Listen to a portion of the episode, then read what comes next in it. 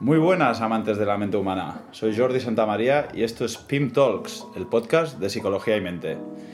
Espero que hoy estéis especialmente preparados para sumergirnos en, lo más oscuro del ser humano, en, esa parte que a veces nos cuesta adentrarnos y que todos podemos tener, eh, porque forma parte de nuestra esencia.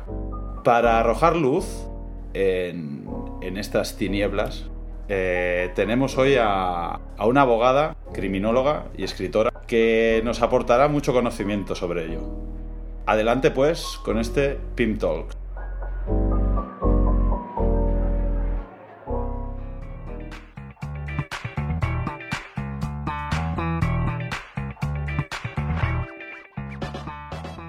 Paz Velasco de la Fuente, buenas tardes.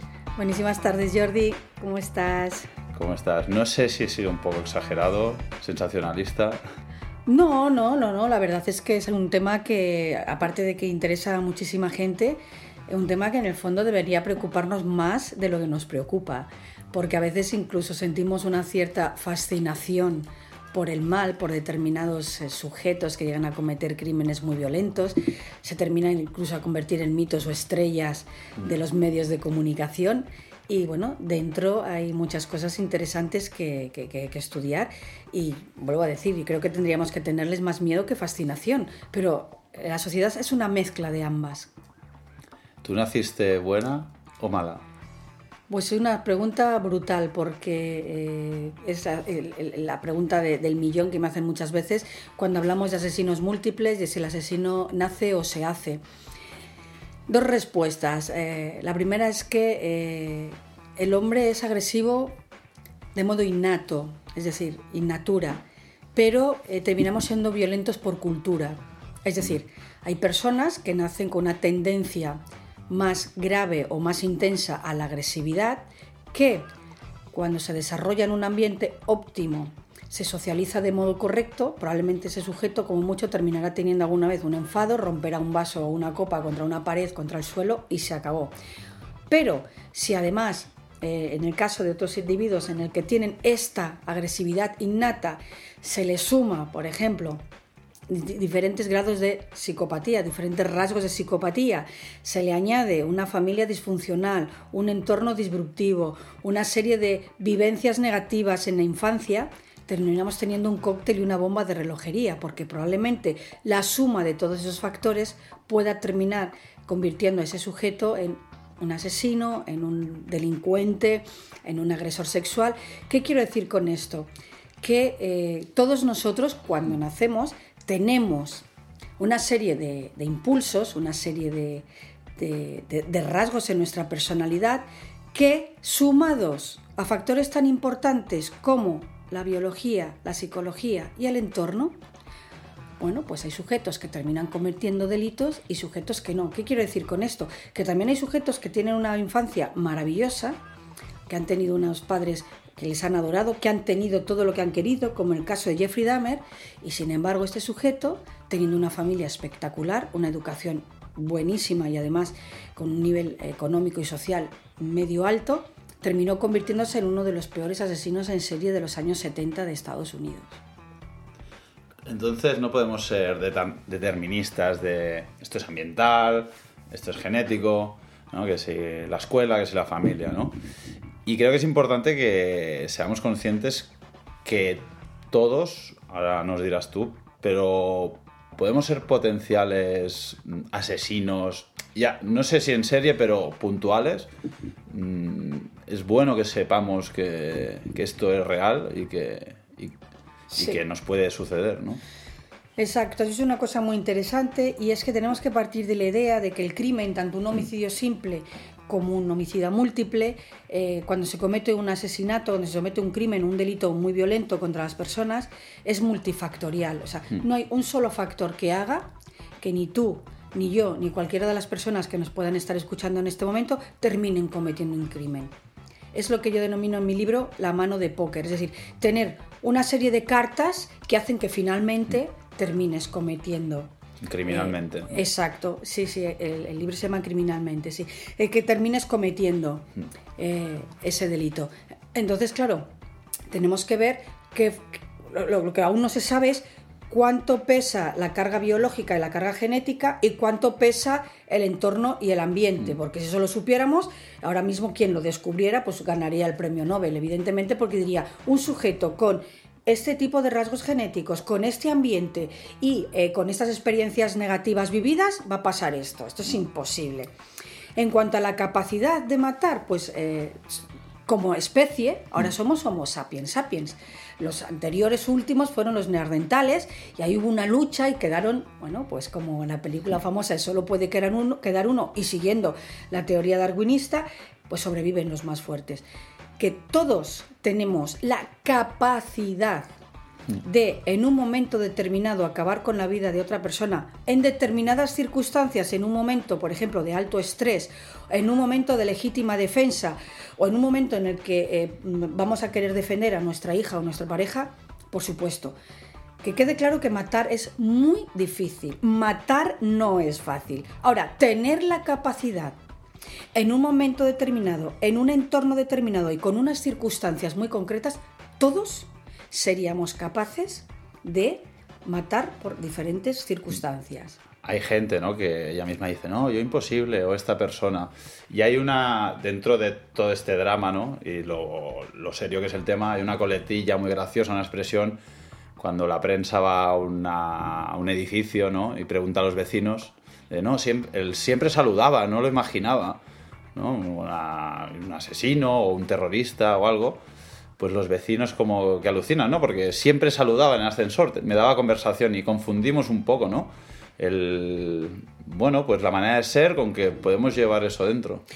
Exacto, es que eh, hay personas que son antipáticas, que son incluso maleducadas, que son bordes, que no te saludan y eso no significa nada, porque curiosamente la mayoría de las personas que terminan convirtiéndose en, criminales, en asesinos múltiples o incluso en lo que has cometido tú, en personas que pertenecen a un grupo terrorista, quieren pasar absolutamente desapercibidos, son simpáticos, son absolutamente normales, tienen una vida socializada, mm. trabajo, familia, amigos, es decir, hacen la misma vida que podemos hacer tú y yo, precisamente porque son grandes camaleones.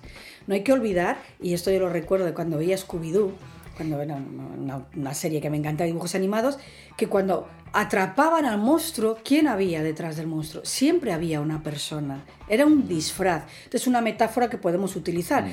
Detrás de ese disfraz de buenísimas personas, de un buen profesor, puede haber eh, un pederasta, de un buen eh, empresario puede haber un psicópata mm, grave, prosocial, que no tiene por qué matar, pero puede arruinar vidas y vidas. Es decir, debajo de esa fachada que tenemos todos de humanos, de humanidad, pueden esconderse depredadores, violadores, pederastas, asesinos y asesinas también, ¿eh? no lo olvidemos. Sí, ¿no? Es bueno, un tema que también hablaremos, ¿no?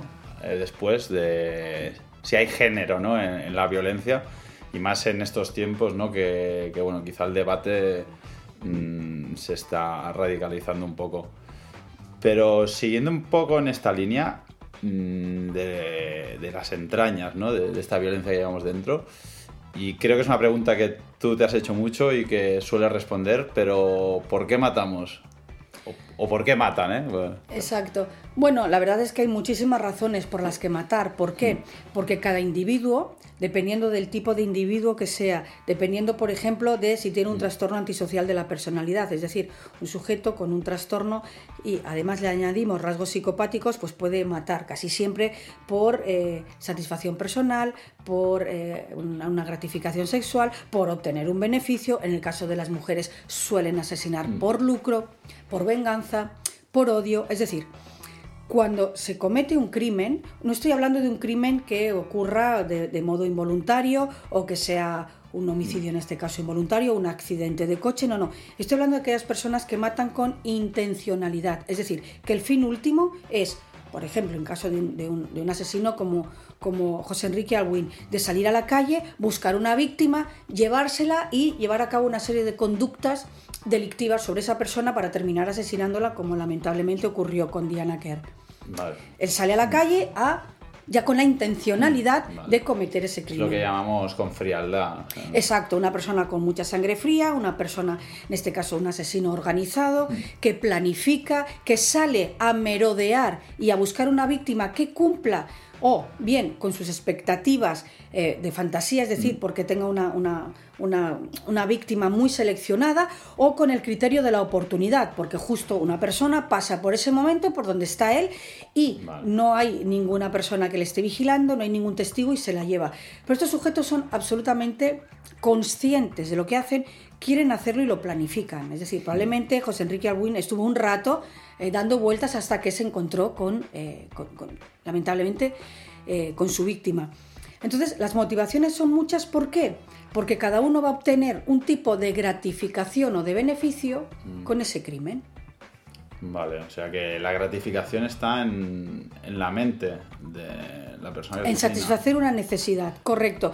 En el caso, por ejemplo, que es donde yo me he especializado, que serían los asesinos múltiples secuenciales o asesinos en serie, eh, desde una edad muy, muy temprana comienzan a fantasear. ¿Por qué? Porque suelen ser sujetos con una vida eh, infantil, una, una infancia muy dura, donde se les golpea, se abusa de ellos, incluso tienen una ausencia brutal de, de afecto, las emociones las tienen completamente distorsionadas y fantasean con, eh, digamos, eso que les está ocurriendo en su vida, se esconden en esas fantasías para que no le ocurran, es como su refugio. Van teniendo fantasías, fantasías además con unos elementos que son justo los que él vive, y en esa fantasía él deja de ser eh, la víctima y se convierte en victimario. Hay una serie de etapas por las que finalmente ese sujeto quiere esa fantasía de venganza, de satisfacción sexual, de gratificación, y es cuando dan ese salto Ah. y terminan cumpliendo esa fantasía. En otros casos no siempre son las fantasías los que los mueven. En el caso de los agresores, por ejemplo, sexuales, en el caso de los homi- homicidas seriales, sí. Pero también tenemos al terrorista. Al terrorista ya no estamos hablando de unas fantasías, estamos hablando de ideología. Tenemos a Andrés Breivik, el sujeto que en Noruega eh, eh, asesinó en el 2011 a 77 personas mm, con una ideología muy xenófoba. Es decir, que motivaciones tenemos religiosas eh, también, ideológicas también. ¿Se puede matar por amor? Se puede. Tenemos el filicidio altruista, estas madres que matan a sus hijos porque tienen una enfermedad, no quieren que sufran, no quieren que lleguen un futuro en el que no se pueda reinsertar de modo correcto en la sociedad y vaya a ser eh, señalado con el dedo o incluso rechazado, y dicen, bueno, antes de que sufra mi hijo, lo mato y luego yo me suicido. O sea que razones para matar hay muchas. O sea, podríamos decir que, que el crimen es egoísta en el sentido que no es tanto hacer daño lo que buscan las personas que lo cometen, sino eh, esto, ¿no? La recompensa. recompensa en muchos casos. Y has dicho una cosa interesantísima. Eh, lamentablemente existe una manera de matar, a- a- en este caso, a un hijo para hacer daño a la pareja, que es lo que vosotros los psicólogos conocéis como el síndrome de Medea. Ha ocurrido lamentablemente muchas veces. Este año en España hemos tenido unos cuantos casos y ahí sí que se mata para dañar a un tercero.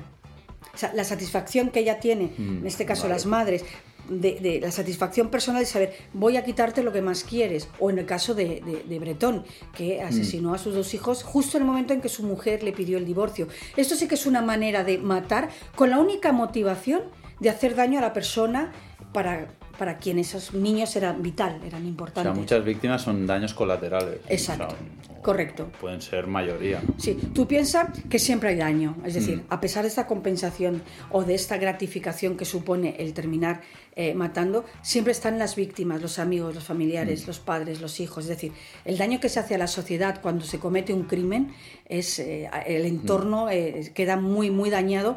Y además es que es muy difícil de comprender. Yo no, no, no lo sé, pero eh, eh, tú como psicólogo supongo que no será lo mismo que una persona vaya a luchar contra un duelo a un, a un profesional porque su marido ha muerto en un accidente de coche a que su hija ha sido eh, pues asesinada por, por un sujeto. Evidentemente Claro. son las dos muertes eh, con, con el fin que, que- que- que tienen, ¿no? Eh, acabar con esas, con esas vidas, pero no es lo mismo. Supongo que yo no soy psicóloga, pero desde el punto de vista del duelo eh, no se superará igual una muerte, Mm. pues, un accidente de coche, que una muerte a manos de un, de un asesino. Y ahora, hoy en día, y también seguro que en los últimos meses has tratado este tema muchísimo, no me gusta llamarlo así, pero hay la moda de las manadas.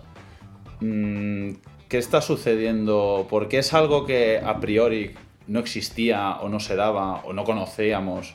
Ahora sí, mm, chicos jóvenes, mm, cada mes, por decirlo de alguna manera, salen noticias. ¿Qué está sucediendo? ¿Es una nueva manera de, de canalizar esa agresividad? ¿Qué sabemos? Lo cierto, y, es muy lamentable, pero es así, es que las agresiones grupales sexuales mm. han existido toda la vida. Es decir, a veces nos sorprendemos de cuando me hacen una pregunta y me preguntan por algo, digo, mm. no, no, pero es que esto en el siglo XII ya se hacía, esto en Roma ya se hacía. Es decir, eh, las agresiones sexuales, lamentablemente, en grupo eh, han, existido eh, siempre y sobre todo en momentos de beligerancia histórica. ¿Qué está ocurriendo ahora? Tenemos un elemento, dos elementos muy potentes. Uno es, eh, evidentemente, la mediatización de crímenes, de violencia como esta, y después tenemos las, nuevas tecnologías, Internet, redes sociales. ¿Qué está ocurriendo? Eh, que a veces contar una cosa mil veces bueno, puede llegar a que eh, cale en determinadas personas, puede verse eso como una recompensa en la prensa, puede verse de una manera que diga, bueno, mm, si a estos no les ha pasado nada, a lo mejor a nosotros tampoco. No estoy hablando de un efecto imitación porque no creo en absoluto, así como en otros delitos sí, eh, que puede darse un efecto imitación.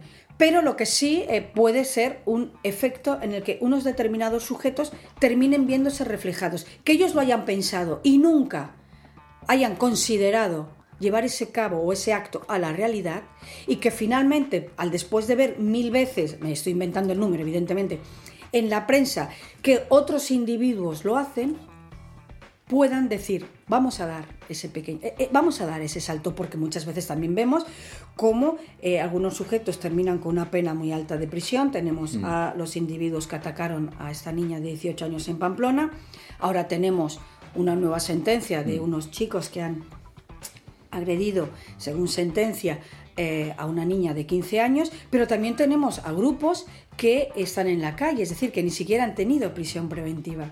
Ahí no voy a entrar, ¿no? En ese tema. Pero eh, sí que es cierto que últimamente yo no sé eh, decirte exactamente si es que hay más grupos o si es que denuncian más. Me, me explico. Mm. En los años 60 hubo muchísimas agresiones sexuales, eh, no en este país, en este, en este, país estábamos como estábamos, que no es que diga que no las hubiera, pero ¿dónde había muchas? Había muchas en Estados Unidos. ¿Por qué? Porque influye el entorno, influye el ambiente, influye el medio social, influye la cultura. Multifactorial que hablaba. Correcto. Pero quizás no se denunciaba. Ahora, mm. las mujeres que tienen o sufren una agresión sexual múltiple en una playa, en una discoteca, donde sea, termina de ocurrir ese hecho deleznable y van a denunciar. Y quizás hace 30, 40 o 50 años no denunciaban, como ocurre con la violencia de género y como ocurre con el maltrato infantil. Que antes maltrato infantil ha habido toda la vida. Incluso estaba institucionalizado en los colegios.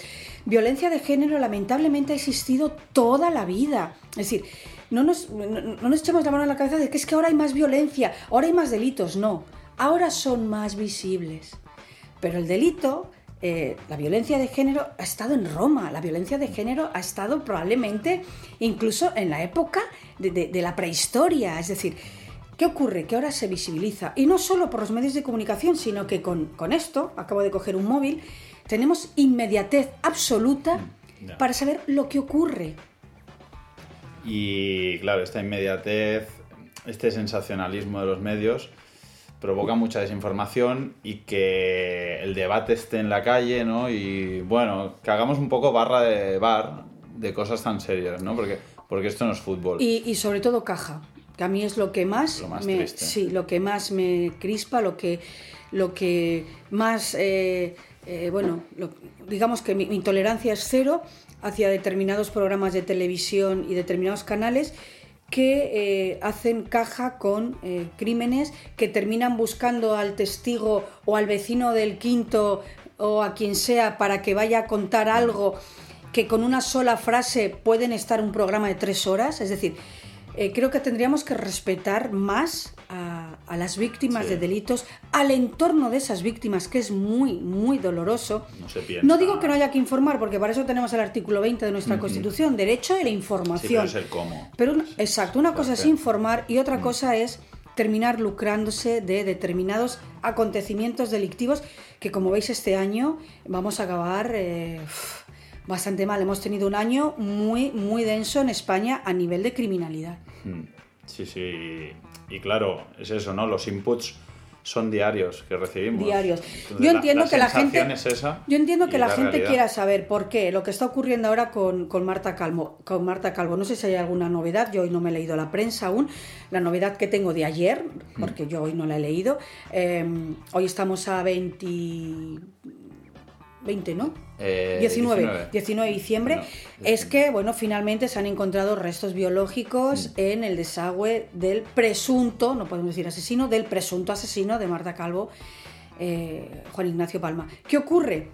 Que eh, cada día mm. esto se repite, se repite, y la gente está acostumbrada a que estas cosas pasen en Wisconsin, en Nueva York, en Estados Unidos, y que aquí en España no haya un sujeto que con un modus operandi muy concreto y muy estudiado, haga lo que está haciendo y diga abiertamente he desmembrado o he descuartizado una víctima. Esto cuando lo oímos parece, nos vamos a Estados Unidos. Eso es más común también, que hoy en día, no sé si porque se le da más altavoz, pero la persona que asesina no es parece más transparente es más transparente, es más fría, puede que lo que esté tratando es de buscar notoriedad, mm. puede que lo que esté tratando precisamente es que después tenga de alguna manera un beneficio económico mm. con lo que está contando. Es decir, no sería la primera vez que algún tipo de delincuente da una entrevista en exclusiva mm. y a cambio eh, recibe una compensación de algún tipo. Entonces, y, eso, es lo que a ti, bueno, a muchos nos asquea y... Sí, sí, porque yo creo que este eh, eh, se puede contar de un modo muy objetivo y ya está. No hace falta mm. ahondar en determinados detalles como, como ocurrió hace muy poco que llevaron a un, a un experto médico forense, al que además lo conozco hace mucho tiempo, a contar en un plato de televisión eh, cómo se puede descuartizar un cuerpo. Yo creo que eso para mí sobra. Es decir, no hay que contar en una hora de televisión prime time cómo, dónde y con qué se puede llevar a cabo este, este acto eh, tan, tan, tan inhumano, por supuesto. Sí, además que eso, que se busca la audiencia. El, Imagínate la audiencia que ha tenido estos minutos. El clic fácil en internet. Y un poco siguiendo ¿no? en, este tema de medios y lo que hablaba, ¿no? la barra del bar, está el tema de la violencia de género, ¿no? del machismo. Antes hablabas ¿no? de que las mujeres también eh, contienen violencia, que pueden matar. Mm, a mí personalmente no me interesa entrar en debates de que si unos matan más, otros. Que todos, todos matamos, todos podemos matar, ya lo hemos dicho al principio. Pero hablábamos del tema de la multifactorialidad y, y yo, bueno, tenía una pregunta pensada para ti, porque es una reflexión que yo llevo haciendo años y creo que es interesante porque saber el motivo, y creo que los criminólogos...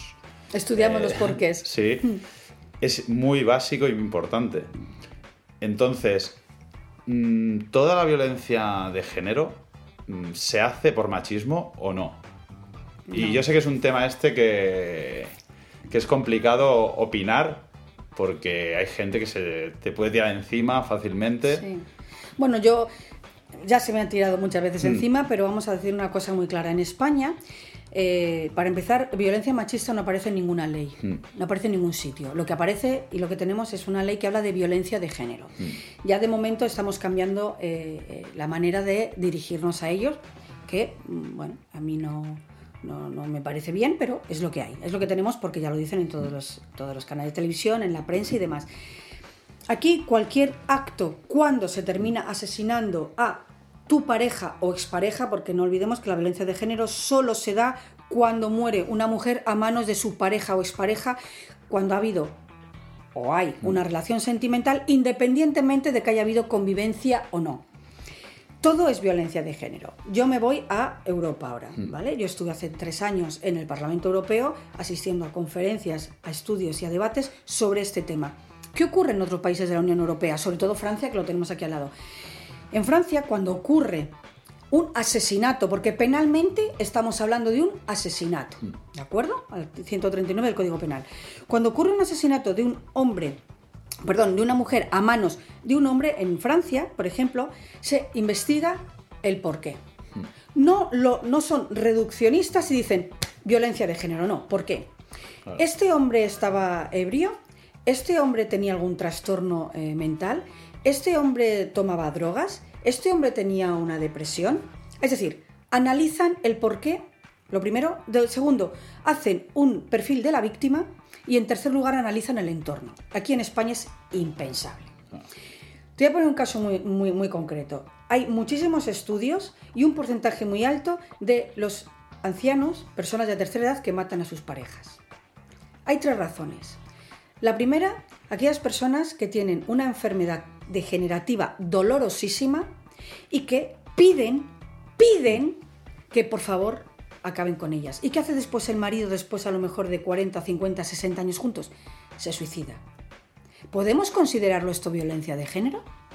Segundo lugar, aquellas mujeres que tienen una enfermedad terminal, que apenas tienen dinero para subsistir, que tienen una pensión, mm, bueno, eh, irrisoria, y ni siquiera pueden terminar de comprar las medicinas o los tratamientos. Y también deciden morir juntos. Pero como es ella la que muere, es violencia de género. Y luego tenemos aquellas otras personas que tienen un trastorno, una de, un, perdón, no se llama trastorno, perdón, me he equivocado, un, eh, es, Alzheimer, pero no me acuerdo la del, que es degenerativo, es decir, vas perdiendo la capacidad. Personas que terminan eh, sin reconocer a su pareja, personas que no pueden ir solas al baño, personas que no se pueden alimentar. Claro, estoy hablando de personas mayores, que mm. ocurre exactamente lo mismo. Es decir, ¿No os parece extraño cuando sale en la prensa, cuando dicen un señor de 82 años ha matado a su mujer? Por favor, pensemos como un señor que lleva casado con esa mujer, que puede haber un caso en el que ya no podía más y finalmente... Vale, pero cuando son esas edades, habría que analizar otras causas. Violencia de género hay mucha, violencia de género hay en todo el mundo. Y los países, los países donde más violencia de género hay son los países nórdicos. España está a la cola de los países europeos en violencia de género. Es una lacra social, pero tendríamos que empezar a investigar también las causas, no, no ser reduccionista, decir todo es violencia machista. ¿Por qué? ¿Por qué ocurre esta violencia machista? Sí, sí, ahí va yo al por qué, y me da la sensación que que aquí en España no conozco otros países, ¿no? Tú nos hablabas de Francia, pero aquí no se trabaja, no hay recursos, ¿no? Ya en las cárceles o cuando ya se conoce el delito, da la sensación que no se trabaja, y lo han explicado también, ¿no? Incluso eh, pues personas que han cumplido una pena que, que, bueno, el paso por la cárcel, pues tampoco han podido trabajar todo aquello que querrían, pero hay un tema de recursos. Y quería tocar yo un poco esto contigo, lo de prevención, reinserción, mmm, cómo las tenemos en España. Eh, parece que estamos años luz del ideal, ¿no? De, de, ambas. Mm. Pero claro, tenemos que saber de qué delito hablamos, porque no es lo mismo reinsertar a, un sujeto que ha matado en legítima defensa que a un sujeto que está en prisión por tráfico de drogas o porque mm, es un asesino múltiple o porque era el jefe de una banda de trata de personas. Es decir, eh, hay unos individuos muy concretos que eh, mm. es imposible resocializar ni rehabilitar. Aprenden a comportarse porque se mueven por eh, el, beneficios y premios, y yo sé que hago esto bien, me van a premiar, que serían aquellas personas que tienen un trastorno antisocial de la personalidad con altos rasgos de psicopatía, que eso es imposible. Veo en Total. Estos perfiles. Es una, son estrategas absolutos, son estrategas militares. Por eso la mayoría de los estrategas militares de la historia han sido tan buenos porque bueno, tiene una serie de capacidades que el resto no, no, no, tenemos. ¿no? Entonces, claro, no es lo mismo hablar de una persona que está en prisión por haber cometido una agresión sexual, que sea además reiterada, que estar hablando de una persona que ha cometido un delito de grooming o un pederasta, que hablar de un sujeto que ha matado en legítima defensa. Programas en España hay y fabulosos. En el caso de los agresores sexuales tenemos el SAC, que es un programa en el que se ha visto evidentemente eh, no, no podemos trabajar con, riesgo ni reincidencia cero, pero es que en ningún delito. Podemos hablar de reincidencia, pero sí que es cierto que en España, y sobre todo en las cárceles catalanas, el hecho de que pasen por el SAC, luego la reincidencia es bajísima. ¿A quién no se puede aplicar un programa de SAC? A lo que he dicho antes, a personas con rasgos psicopáticos. ¿Por qué? Porque te van a decir que sí a todo, mm. sí, sí, lo he aprendido, sí, sí, la víctima es una persona, no es un objeto, pero porque están simplemente diciendo lo que tú quieres oír. Pero los que realmente pasan el SAC, que es un programa que te has de apuntar, que es voluntario y que realmente tú quieres, eh, bueno, evitar volver a cometer esa conducta, funciona. Y a nivel de prevención, mmm ¿quién, tiene la clave? ¿La educación, el sistema judicial, el legislativo? Yo creo que la educación es un pilar fundamental. En el caso, como hemos comentado antes, de la violencia de género, creo que eh, la educación en el entorno escolar, mm. en el colegio, desde muy pequeños, pero es que hay gente que piensa que la educación y la formación terminan en el cole. No, no, no. Tiene que continuar en casa y, ojo, tiene que continuar en el entorno. Es decir, tenemos, para mí son tres pilares. Si tú a un niño desde muy pequeño, pero hasta ahora hablando desde mm. muy, muy pequeño, le educas en valores de igualdad, no empoderamiento, igualdad, que sepa respetar, pero que también le respeten, que sepa cómo tratar a las mujeres, pero que las mujeres también sepan cómo tratarle a él. Es decir, eso se da en el colegio, se da en familia, se da en un entorno eh, donde él se, va relacionando, aprenderá todo esto que hay de los micromachismos y todas mm. estas cosas de las que se hablan últimamente y además eh, en muchos casos con razón, aprenderá a, que, a, vivir en igualdad. Porque es que el feminismo no es otra cosa mm. que buscar la igualdad de derechos y de obligaciones. Al menos para mí. Todo lo que quiera ser más o menos, ya entonces ya no estamos hablando de igualdad. Estamos hablando de otras cosas. Entonces, para mí, la educación en igualdad, en respeto y, sobre todo, en ver a la mujer pues como persona, como lo que somos, igual que mm. yo veo a los hombres como lo que sois, como personas, es fundamental, es fundamental. Pero antes me gustaría hacerte una última pregunta, aunque las últimas preguntas serán un test. Vale. Vale, que, hay después un test rápido, pero una pregunta más profunda ahora. Y es si, con el tema de la prevención. Si las cárceles, ¿no? Debatimos mucho si ayudan a la reinserción, pero si ayudan a la prevención, porque hay la idea, ¿no? Eh, general de que, bueno, como pones una pena más dura, pues esa persona dejará de matar. No es una mm. medida disuasoria. Vale. Si fuera una medida disuasoria para determinadas personas, hmm. Puede que sea una medida disuasoria para ti, para mí, para mucha de la gente que nos escucha. ¿Por qué? Porque sabemos que si cometemos un delito vamos a ir a la cárcel y no queremos. Pero pensemos que para quien tiene que ser una medida disuasoria es para las personas que van a cometer delitos, que ya están trabajando mejor en una organización criminal, mm. etc. Entonces, la pena de muerte en Estados Unidos, ¿ya no hay asesinos? ¿Ya no hay agresores sexuales? No. En muchos países aún sigue estando la pena de muerte. Ahora en España tenemos la pena más dura que hemos tenido, evidentemente, en la democracia. No estoy hablando de otros momentos históricos de nuestra historia. Tenemos la pena de prisión permanente revisable, que es dura. Y es muy parecida a la que hay en Noruega. Esto entró en vigor en el 2015. Desde el 2015 al 2019 no ha habido asesinos, no ha habido agresores sexuales. Ahora mismo están cumpliendo esta condena 14 personas en España.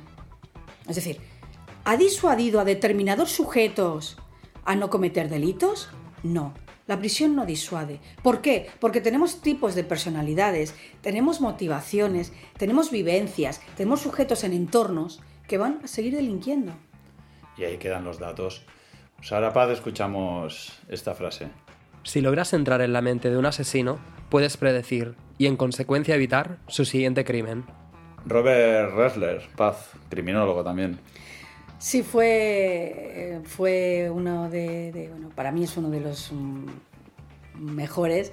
Eh, hay muchísimos investigadores, él trabajó muchísimos años para el FBI y Robert Ressler es el famoso creador eh, de, ahora se, denomina de otra manera, pero fue el que eh, empezó a, investigar con esos 36 asesinos junto a John Douglas y Hamburgues lo que sale en Mindhunter. Es decir, es el mm. padre de los perfiladores o de la perfilación criminal, hoy denominada análisis de la conducta. estoy siguiendo esa serie. Exacto. Pues, eh, ¿qué decía Ressler? Ressler, está muy claro, decía que si conseguimos intentar comprender el porqué de un sujeto comete un asesino, podemos llegar a comprender dónde volverá a buscar a su víctima, qué tipo de víctima volverá a buscar, y de ahí que naciera el programa, que se llamaba el Programa de Investigación de Personalidad, que empezó con solamente un, grupo de 36 personas. Y hemos llegado donde hemos llegado ahora. O sea, a partir de ahí nació el BICAP, nació el, Departamento de Análisis de la Conducta del FBI, que son los pioneros, y se ha extendido a todo el mundo. Pues me parecía interesante esta frase para casi terminar, ¿no? antes del test, y, lo que hablábamos, ¿no? de, que es importantísimo saber los porqués y, ahondar ¿no? en, en esa mente. Es igual que la medicina, es decir, la medicina una vez que sabe cómo se propaga un virus, no sería un porqué, sino cómo se propaga un virus o qué hace mm. ese virus, luchan por encontrar un medicamento mm. que lo frene. Pues en el caso del crimen, en el caso de las mentes criminales más perversas, están estos analistas de la conducta que intentando entender el porqué pueden predecir eh, e inferir características de un sujeto criminal, sí. Pues importantísimo. Pues vamos a profundizar en paz. ¿El asesino que más rechazo te ha generado? Eh, cualquier asesino de niños, pero eh, Albert Fish. ¿Y el que más te ha hecho creer en la condición humana? Ningún asesino me puede hacer creer en la condición humana. Eh, ¿El más interesante para conocer? El más interesante, sí. Jean-Claude Roman. Es un asesino que mató a toda su familia y durante 15 años se hizo pasar por médico de la OMS sin haber acabado ni la, ni la carrera de medicina. Brillante. Usó una táctica brillante. Estrategas, lo que decíamos. Como abogada, ¿defenderías a cualquier persona? Ya no. ¿La serie que mejor trata la criminalidad? Desde el punto de vista de la mente, sin duda Mindhunter. ¿Dónde te refugias para escribir? Pues en una casa muy cerca del mar. ¿Tu plato favorito? Uf, la carne casi, casi, casi cruda. ¿La cita romántica perfecta es? Las que he tenido con mi marido. ¿El amor trae más alegrías o sufrimientos en esta vida? Pues depende cómo te lo tomes, pero por amor se sufre muchísimo. Puedes llegar incluso a, a matar a otra persona. ¿Cine o teatro? Teatro una obra de teatro que no debemos dejar de ver? La jaula. ¿Te has sentido mal alguna vez llevando algún caso? Sí. Sí, porque hay veces que tienes encontronazos con eh, lo que creas y con lo que debes hacer. ¿Te has sentido cómoda durante la entrevista? Muchísimo. Eh, Psicología y Mente es una web que bueno, es una web que deberíamos leer todos cada día un ratito porque hay artículos fabulosos y siempre cada uno de nosotros creo que podemos encontrar algo que en ese momento necesitamos. Muchas gracias. ¿Qué le preguntarías a Paz Velasco en una de sus charlas o formaciones? Eh, ¿cuál, es el, ¿Cuál es su secreto para hacer 20 cosas a la vez y siempre estar contenta? pues con esa alegría nos quedamos, Paz. Muchas gracias. Además, esa alegría dentro de, ¿no? de, un ámbito, ¿no? de un sector, ¿no? el de la criminalidad, que es, que es tan triste y, dramático. ¿no?